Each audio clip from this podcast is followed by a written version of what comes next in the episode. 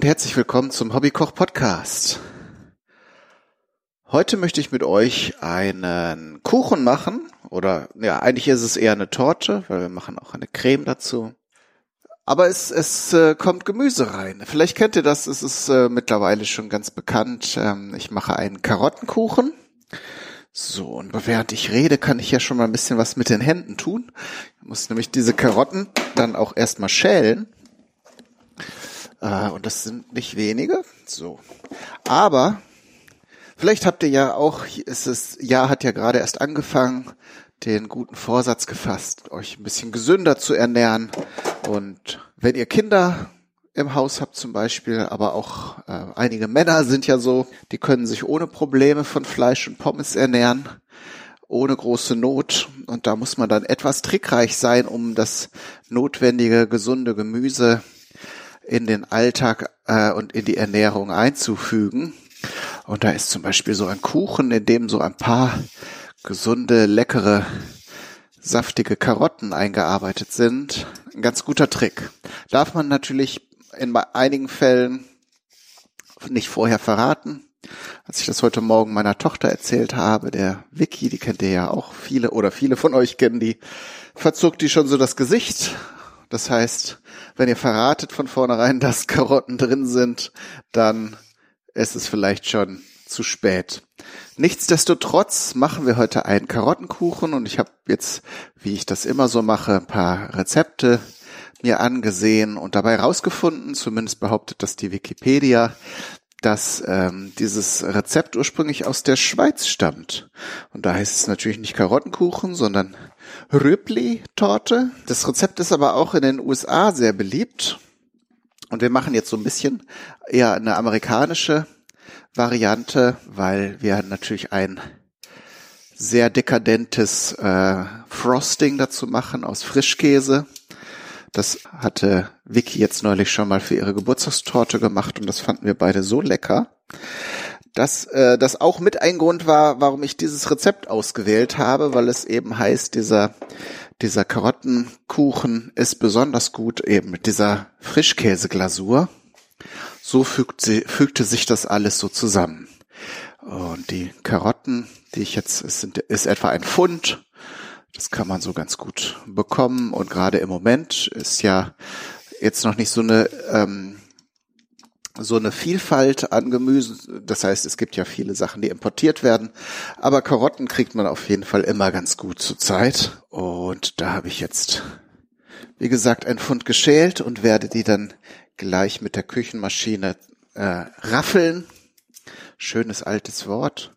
So, und ich werde auch noch ein Stück Ingwer, also es heißt raspeln, um das mal aufzuklären, falls ihr es auch nicht kennt. Ich werde das fein raspeln, diese Karotte, und jetzt ein Stück ähm, Bio-Ingwer hier auch noch schälen. Der kommt dann gleich mit da rein.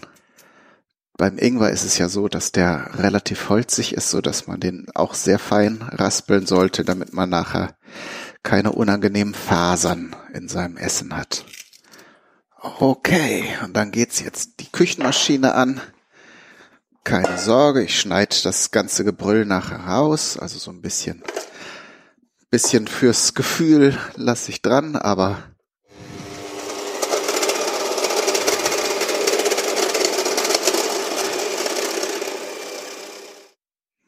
So, da haben wir unsere Karotten und da gebe ich jetzt gleich schon mal etwas Buttermilch drauf.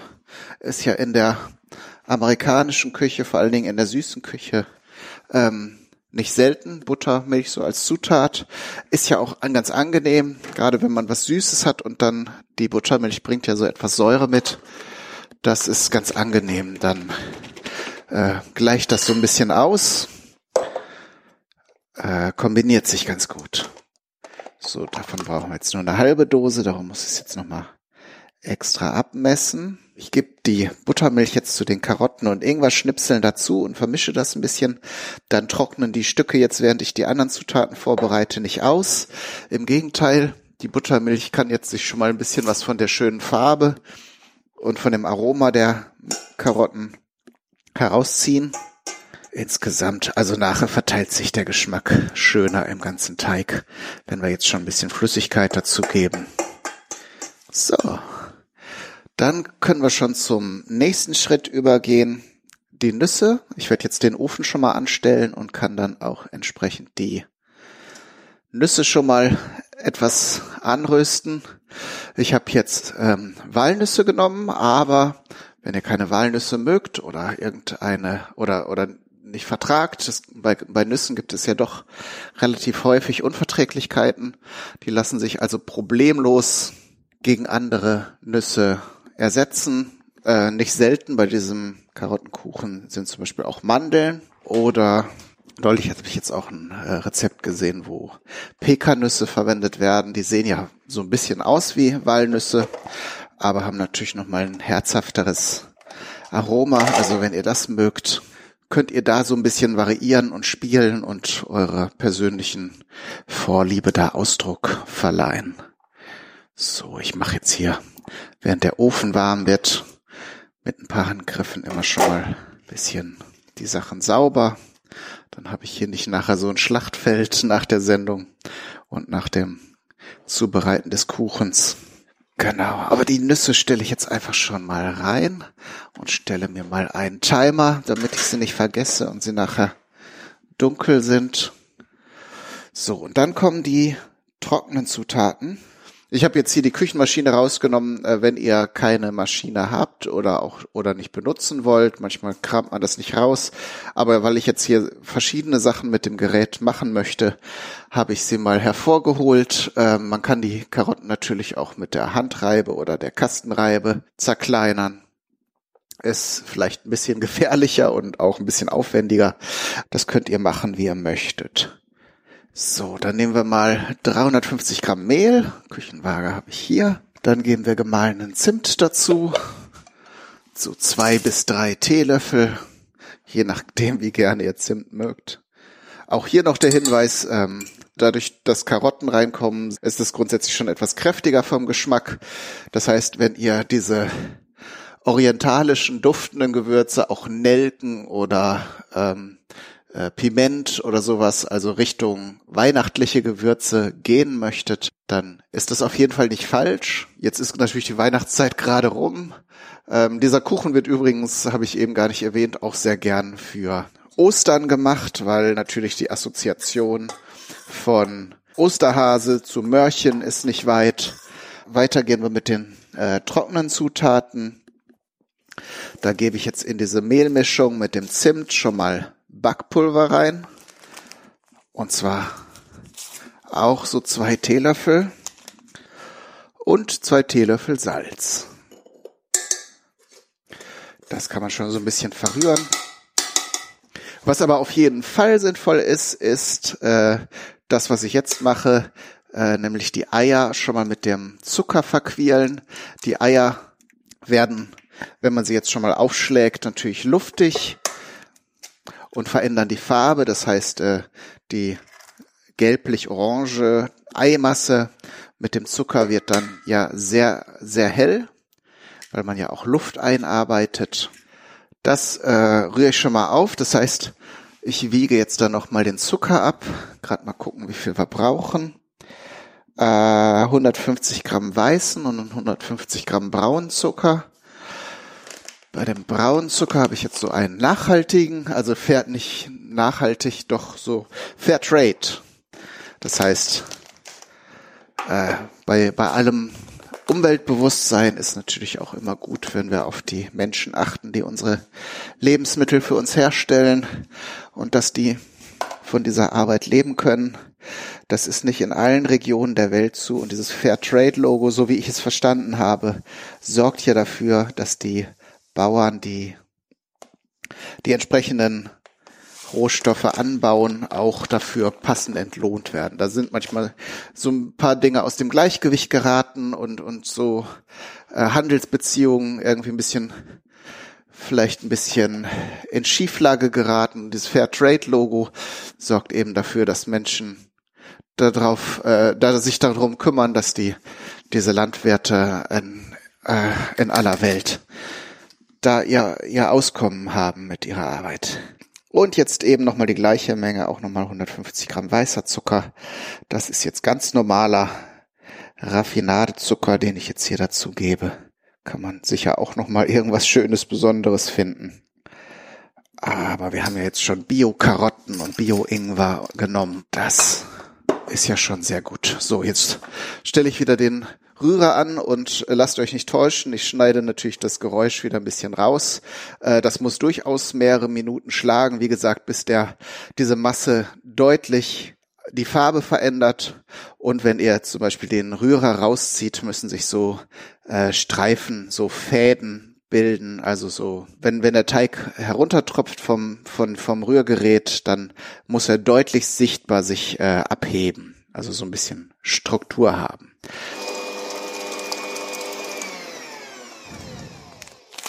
So, jetzt hat sich hier die, diese luftige Ei-Zuckermasse ergeben. Ich gebe noch mal ein Tütchen Vanillezucker dazu. Wenn ihr habt, könnt ihr auch Vanilleextrakt nehmen oder gemahlene Vanille, je nachdem, was euch da lieb ist. Ich nehme jetzt hier einfach ganz schnöden Vanillezucker, weil ich den jetzt gerade da hatte. Nachher für die Creme habe ich auch eine Vanilleschote ähm, besorgt, weil ja in dieser Creme in der halt auch nicht viele andere Zutaten drin sind. Da kommt dieses äh, feine Aroma der frischen Vanille richtig zur Geltung.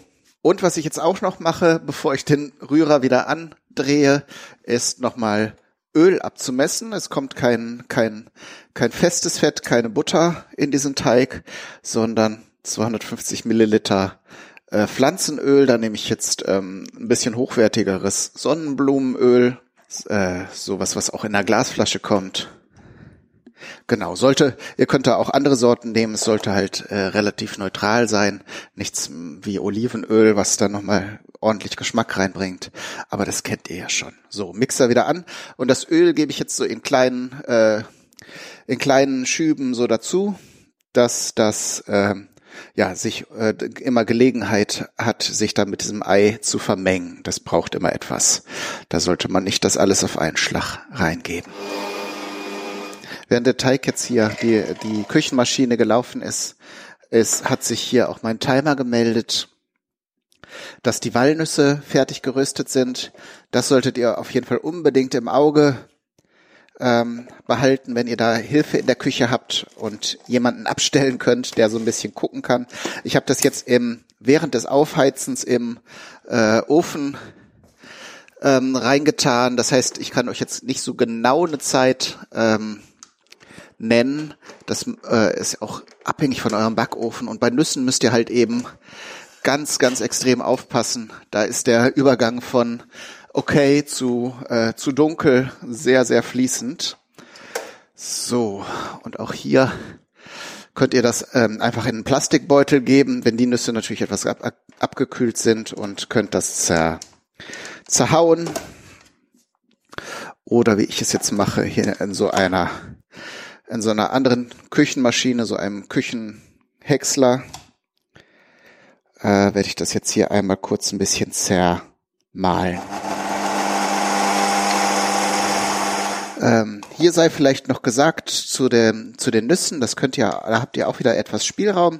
Ähm, das könnt ihr sehr fein zermahlen oder äh, etwas gröber, je nachdem, ob ihr in dem fertigen Kuchen nachher so kleine äh, Stückchen drin haben möchtet oder ihr es eher etwas gleichförmiger haben möchtet.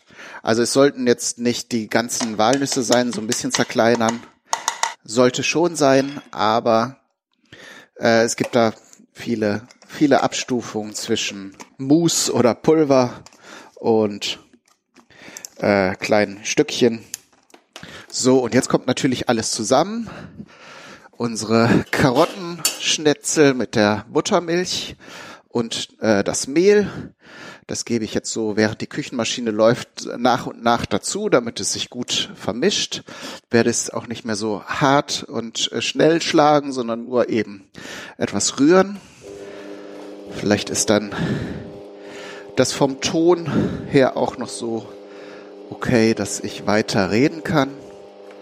Und ich mache das so ein bisschen abwechselnd, mal äh, bisschen was von der den Rübenschnipseln und dann etwas von der, von der Mehl und der Nuss, damit das äh, Gelegenheit hat, sich passend zu verbinden. So, jetzt hat sich alles gut miteinander verbunden. Und der Ofen läuft ja eh schon wegen der Nüsse. Und jetzt werde ich hier die Backform vorbereiten. Und zwar habe ich hier 18 Zentimeter große Springformen. Ich möchte gerne einen runden und etwas höheren Kuchen backen, aber auch hier habt ihr natürlich wieder alle Freiheit äh, der Welt, das nach eurem nach euren Maßstäben und Wünschen zu gestalten. Ich finde das bei den amerikanischen Torten so schön. Also im Grunde ist das ja normal ein, einfach eine Torte dann. Aber diese schicken Torten sind ja immer etwas so höher und sehen dann entsprechend elegant aus. Und das wollte ich jetzt auch mal haben. Wenn ihr mich jetzt hier fummeln hört, das liegt daran, dass ich hier auf die, in die Springform unten nochmal ein Stück Backpapier reinlege. Die Amerikaner haben ja komischerweise keine Springform, sondern einfach so, so tiefe äh, Metallteller, so Pfannen halt. Da empfiehlt es sich auf jeden Fall unten ein Stück Backpapier reinzulegen, weil sonst ist die Gefahr einfach sehr groß, dass da der Kuchen festbackt drin und ihr das dann nur in äh, Stücken rausoperieren könnt. Aber auch bei den Springformen, die komischerweise immer so einen geriffelten Boden haben, äh, kann man die noch so gut ausfetten, äh, einfetten. Irgendwie ist auch da schnell mal so ein Kuchen festgeklebt. Darum mache ich das auch hier. Ah, die eine Form hier ist ein bisschen schwergängig. Ah, jetzt habe ich sie auf. Denn es ist relativ wenig Arbeit, hier so ein bisschen äh, Küche, äh, Backpapier um den Boden zu wickeln. Und es gibt doch ein schönes Ergebnis und ein relativ zuverlässiges Ergebnis.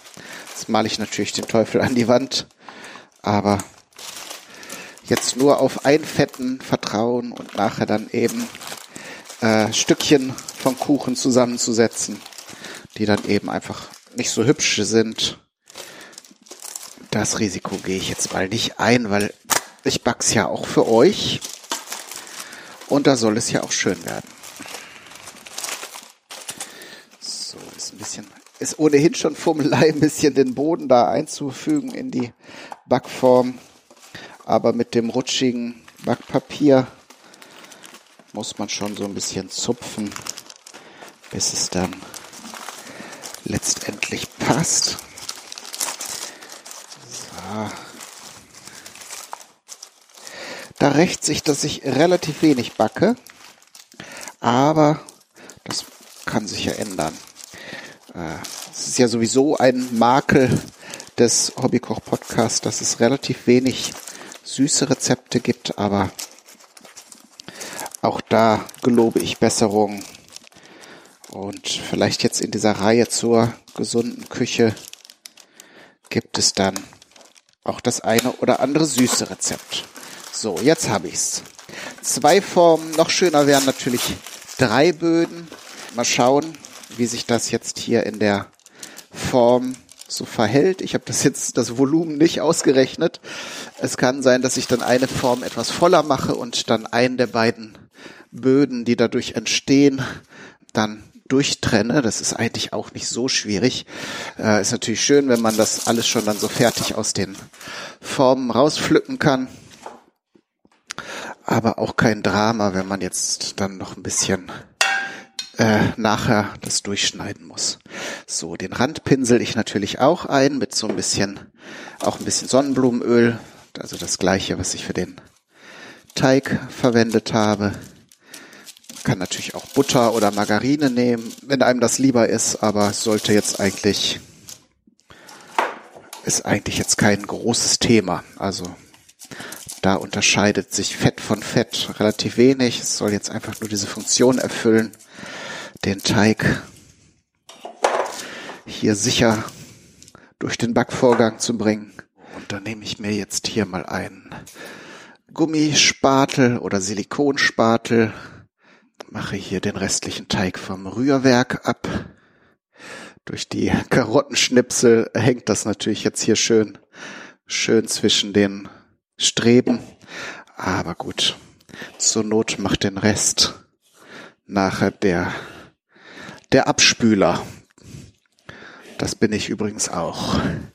Ah, das ist doch eine Menge Teigmasse. Vielleicht sind 18 Zentimeter auch etwas zu optimistisch gedacht. Mal gucken, wie voll die Form wird. Eins. Also wenn ihr eine 20 Zentimeter große Springform habt, dann seid ihr auf jeden Fall nicht falsch beraten. Der Kuchen geht natürlich auch noch etwas auf. Aber ich hoffe jetzt mal, also sie sind jetzt nicht randvoll, es ist jetzt hier noch ein Zentimeter Luft. Aber ich hatte jetzt, also ich habe noch richtig große Formen, aber ich wollte halt diese niedlichen kleinen runden Formen und da habe ich jetzt halt nur diese 18 Zentimeter Dinge. Sonst müsste man halt die Rezeptmenge, wenn ihr jetzt auch nur 18 Zentimeter äh, Formen habt, und auch wie ich nur zwei statt drei. Also bei dreien wäre es jetzt wirklich kein Problem gewesen. Ah, aber es wird klappen. Ich bin da sehr optimistisch. So. Ofen ist schon auf 180 Grad vorgeheizt. So, dann schmeiße ich hier meine Springform auf den Rost, ah, damit hier schön von allen Seiten Hitze dran kommt. Das Schöne bei diesen kleinen Formen ist natürlich, dass sie gut nebeneinander passen. Nicht ganz nebeneinander, aber so, dass sie zumindest vergleichbare Hitze bekommen. So dass wir jetzt eine kleine Pause machen, während der Kuchen im Ofen ist. Dann hören wir uns gleich wieder, wenn der Kuchen fertig ist. Bis dahin. Werbung. Eine gesunde und umweltbewusste Ernährung ist heute sehr einfach zum Beispiel mit dem umfangreichen und stetig weiter wachsenden Biosortiment von Aldi. Bei Aldi findest du Bioprodukte für deinen ganzen Wocheneinkauf. Von Obst und Gemüse über Fleisch bis hin zu Weinen und Milchprodukten. Natürlich sind auch die Bioprodukte von Aldi zertifiziert und entsprechend mit dem EU-Bio-Logo gekennzeichnet. Bewusst essen, gewusst wie. Mit Aldi ganz einfach. Werbung Ende. So, und da sind wir im zweiten Teil. Äh, der Kuchen war jetzt im Ofen und hat schön gebacken. Ähm, ich habe eben noch gar nicht gesagt, ähm, welche Temperatur und diese ganzen Details. Das heißt, das liefere ich jetzt noch nach. Und zwar waren das 180 Grad und etwa 40 Minuten. Also wie immer bei Kuchen müsst ihr natürlich eine Stäbchenprobe machen und ähm, gucken, ob da äh, Teig an dem Stäbchen kleben bleibt. Wenn das nicht der Fall ist, dann sollte der äh, Tortenboden auch in Ordnung sein. Natürlich habe ich den dann auf ein Kuchengitter gegeben, also beide, und äh, habe die abkühlen lassen. Und jetzt kommt natürlich noch der Teil, wo die Glasur auf den Kuchen kommt. Was ich jetzt erstmal noch mache, ist ein Trick, den ich mal ausprobieren möchte, habe ich jetzt neulich gesehen. Und zwar, ähm, wir machen jetzt die Glasur drauf und damit die auf dem Teller, auf dem ich jetzt diesen, diese Glasur auftrage, äh, nicht den Teller mit voll schmiere, mache ich jetzt so an den Rand dünne Streifen von äh, Backpapier und also nicht ganz dünne, so, so acht bis zehn Zentimeter etwa. Muss der jetzt nicht abmessen, aber man den Tellerrand und den so bedecken kann mit dem Papier. Und das kann man dann nachher ganz einfach rausziehen, im Gegensatz dazu, wenn man das jetzt auf ein Stück Papier komplett legen würde. Das wäre natürlich schwieriger nachher zu entfernen. Dann würde man bei dem Versuch, die Torte da runterzuziehen, natürlich wieder alles zerdrücken. So, jetzt mache ich die Glasur natürlich, wie angesagt. Dafür habe ich eben schon, als der Kuchen aus dem Ofen kam und abkühlte, ein Stück Butter aus dem Kühlschrank genommen, denn die Butter muss natürlich äh, jetzt eingearbeitet werden. Wir machen eine Frischkäseglasur, allerdings mit Butter gemischt. Also möglich wäre auch einfach Frischkäse zu nehmen und den zu süßen. Aber ich mache jetzt so eine Mischung aus Frischkäse, Glasur und Buttercreme. Also schon etwas reichhaltiger, aber eben auch sehr, sehr lecker und sehr cremig.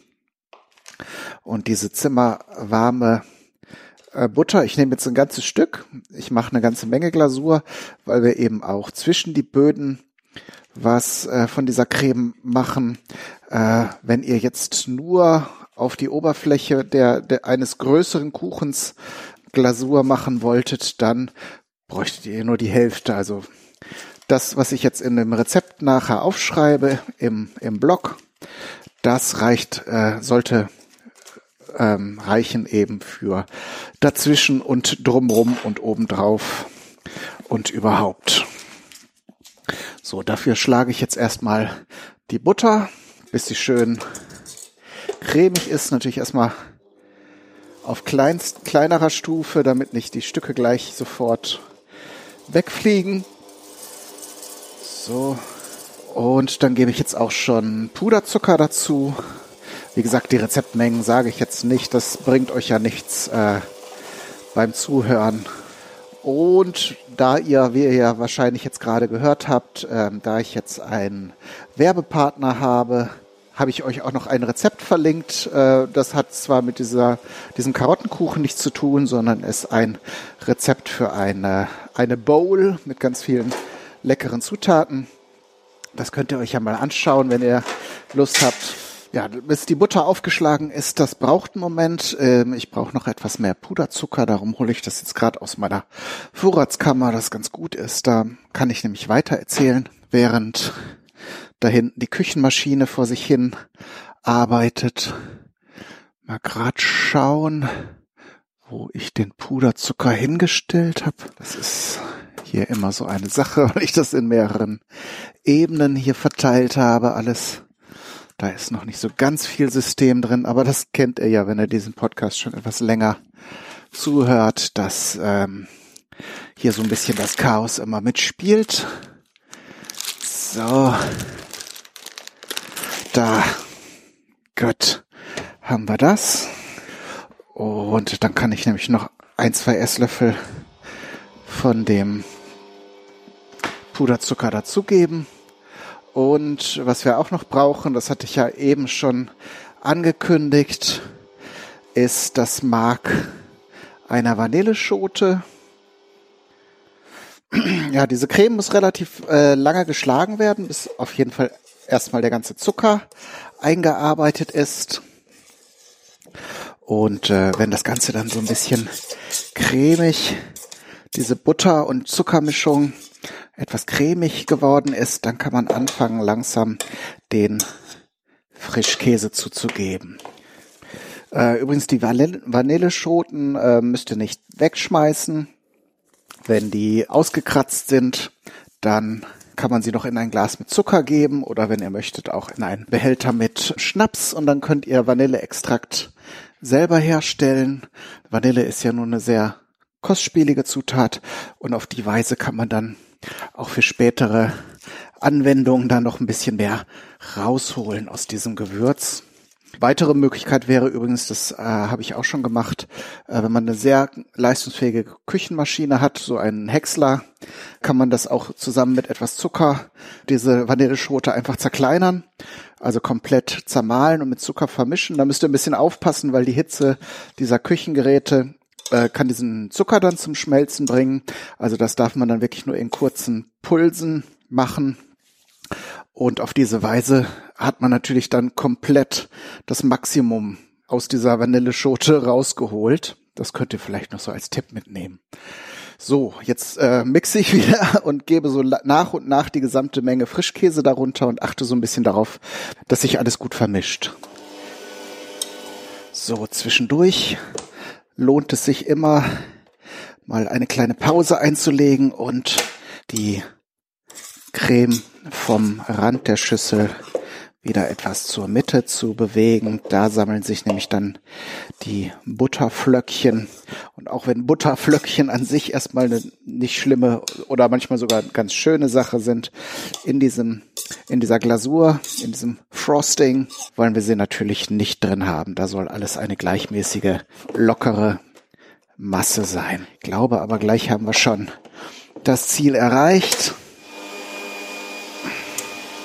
Die Dinge, die sich am Rand gesammelt haben. Das ist jetzt äh, natürlich hauptsächlich meine Küchenmaschine. Vielleicht habt ihr eine, die das automatisch und besser im Griff hat. Bei meiner muss man hin und wieder mal so ein bisschen nachhelfen. Jetzt gucke ich mir das Ganze nochmal an. Ja, das sieht nach einer gleichmäßigen Füllung aus. Jetzt nehme ich mir noch ein Werkzeug, um die Creme auf den Tortenböden gleichmäßig zu verteilen. Ähm, ich habe jetzt übrigens, ich weiß gar nicht, ob ich es eben erwähnt habe, die beiden Böden, die ich gebacken habe, nochmal, also halbiert, so dass ich jetzt vier Böden habe. Finde ich ästhetischer, hat jetzt sonst irgendwie überhaupt keine Funktion. Natürlich äh, kann man dann auch mehr die Creme gleichmäßiger verteilen, hat jetzt nicht äh, wie bei zwei Böden dann nur eine Schicht Creme dazwischen, sondern entsprechend mehr so dass man, wenn man das Ganze nachher auf dem Teller hat und äh, den Kuchen äh, isst, dann auch vielleicht mehr Stückchen auf der Gabel hat, wo immer ein bisschen Creme dabei ist. Das finde ich persönlich schöner, wenn man schon mal so eine köstliche Frischkäse-Vanillefüllung hat, dann möchte man natürlich bei jedem Happen etwas davon dabei haben. Ähm, das, äh, den Trick kennt ihr wahrscheinlich, aber ich verrate ihn nochmal für alle, die noch nicht so viel Erfahrung beim Backen haben. Die Böden kann man relativ einfach äh, nochmal durchteilen, indem man am Rand einmal eine Kerbe reinschnitzt. Äh, also natürlich möglichst gleichmäßig der auf der Hälfte und dann mit einem Zwirn oder einem Stück Garn, äh, das entsprechend lang genug sein muss, natürlich äh, das Ganze einmal drumherum fädeln in diese Kerbe und dann eine Schlinge bilden und die zusammenziehen. Äh, so wird dann sehr sauber und gleichmäßig und ohne viel äh, Geschnitze dieser Tortenboden halbiert. Jetzt habe ich alle Schichten übereinander gelegt und mit Creme gefüllt. Das sieht schon mal sehr hübsch aus. So, ich nehme mal mein Auskühlgitter zur Seite und stelle mir das ein bisschen mehr ans Fenster, ans Küchenfenster. Dann sehe ich etwas mehr, etwas besser, was ich hier überhaupt tue. So. Erstmal noch ein paar Krümel wegmachen. So. Und das ist jetzt dieser sehr hübsche, elegante, hohe Kuchen geworden, wie ich ihn mir vorstelle. Und da gebe ich jetzt erst einmal eine dünne Schicht Creme drauf, weil natürlich am Anfang kann es immer sein, dass sich die Creme mit äh, Kuchenkrümeln vermengt. Darum macht man erstmal eine dünne Schicht drauf, wo das überhaupt kein Problem ist, wo das passieren darf, dass alles einmal gleichmäßig bedeckt ist. Und dann kommt man nochmal mit einer, einer weiteren Schicht Creme hinterher, die dann das Ganze sauber abschließt. So, das geht mit so einer Palette relativ schnell und ohne Probleme. Und wir haben ja jetzt hier einen relativ hohen und dafür etwas kleineren, eine kleinere Torte. Dafür geht das dann schneller, da einmal etwas Creme rundherum aufzubringen. Und der Trick mit dem Backpapier, naja, man soll den Tag nicht vor dem Abend loben, aber das scheint ganz gut zu funktionieren. Gerade wenn man so ein bisschen mehr schmiert beim Kuchen glasieren, so wie ich das meistens mache. Solltet ihr auch eher so schwungvolle Bäckerinnen und Bäcker sein, dann ist das vielleicht auch ein guter Tipp für euch. Und wenn es sauber äh, bleibt, das Backpapier, kann man es vielleicht so als, als Tortendeckchen einfach dran lassen. So, erste Schicht ist drum. Jetzt rühre ich das hier Ganze nochmal gründlich durch. So, und jetzt kommt die finale Schicht drauf. So, kann ruhig auch so ein bisschen rustikaler sein. Mag das eigentlich ganz gerne, wenn das so ein bisschen äh, gröber ist und nicht so wie, wie so eine ganz glatte Fassade ist. Das ist ja jetzt äh, auch kein Feiertags, keine Feiertagstorte, sondern einfach so mal für zwischendurch zum Kaffeekränzchen hier. Und da kann man auch mal so etwas gröber arbeiten beim Torte dekorieren. So, mal ein bisschen drehen den Teller und schauen, ob ich überall bis unten hin Glasur aufgebracht habe. Das sieht ganz gut aus. So, jetzt habe ich meinen Kuchen fertig ähm, bedeckt. Ich habe noch etwas von der Glasur und Füllung übrig und werde das noch in einen Spritzbeutel einfügen. Und dann muss das Ganze kalt gestellt werden. Von daher, ich werde also noch eine kleine Pause einfügen und dann könnt ihr nachher mal hören äh, bei dem Geschmackstest, äh, ob das Ganze gelungen sein wird und wie das Ganze schmeckt, ob ich das zur Nachahmung empfehlen kann, das Rezept. Also kleine letzte Pause. Bis gleich.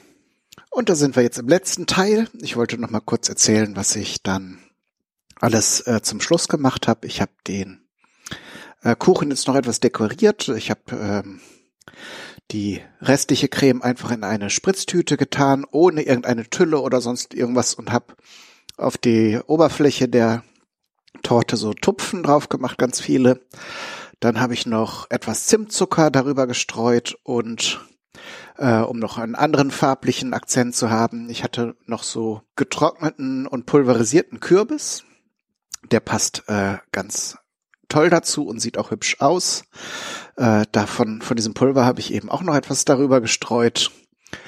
Und dann habe ich ihnen etwas, diese Torte etwas im Kühlschrank ziehen lassen, wie schon angekündigt, damit sich die Creme und die Böden ein bisschen miteinander verbinden können. Und habe jetzt auch schon den Kuchen angeschnitten und äh, alles fotografiert und probiert. Das ist jetzt die wichtige Information. Und ich muss sagen, das ist sehr lecker. Ähm, es schmeckt gar nicht so viel nach Gemüse oder nach Karotte. Der Kuchen ist sehr saftig und in Kombination natürlich mit dieser leicht äh, säuerlichen Frischkäse-Creme ist das Ganze wirklich eine sehr feine Sache. Kann ich also sehr empfehlen. Und ähm, ja, wenn ihr das nachmachen wollt, findet ihr natürlich wie immer jetzt das Rezept im Blog. Und Ansonsten wünsche ich euch wie immer viel Spaß beim Nachmachen und Ausprobieren. Alles Gute, bis zum nächsten Mal. Euer Kai, Daniel, du.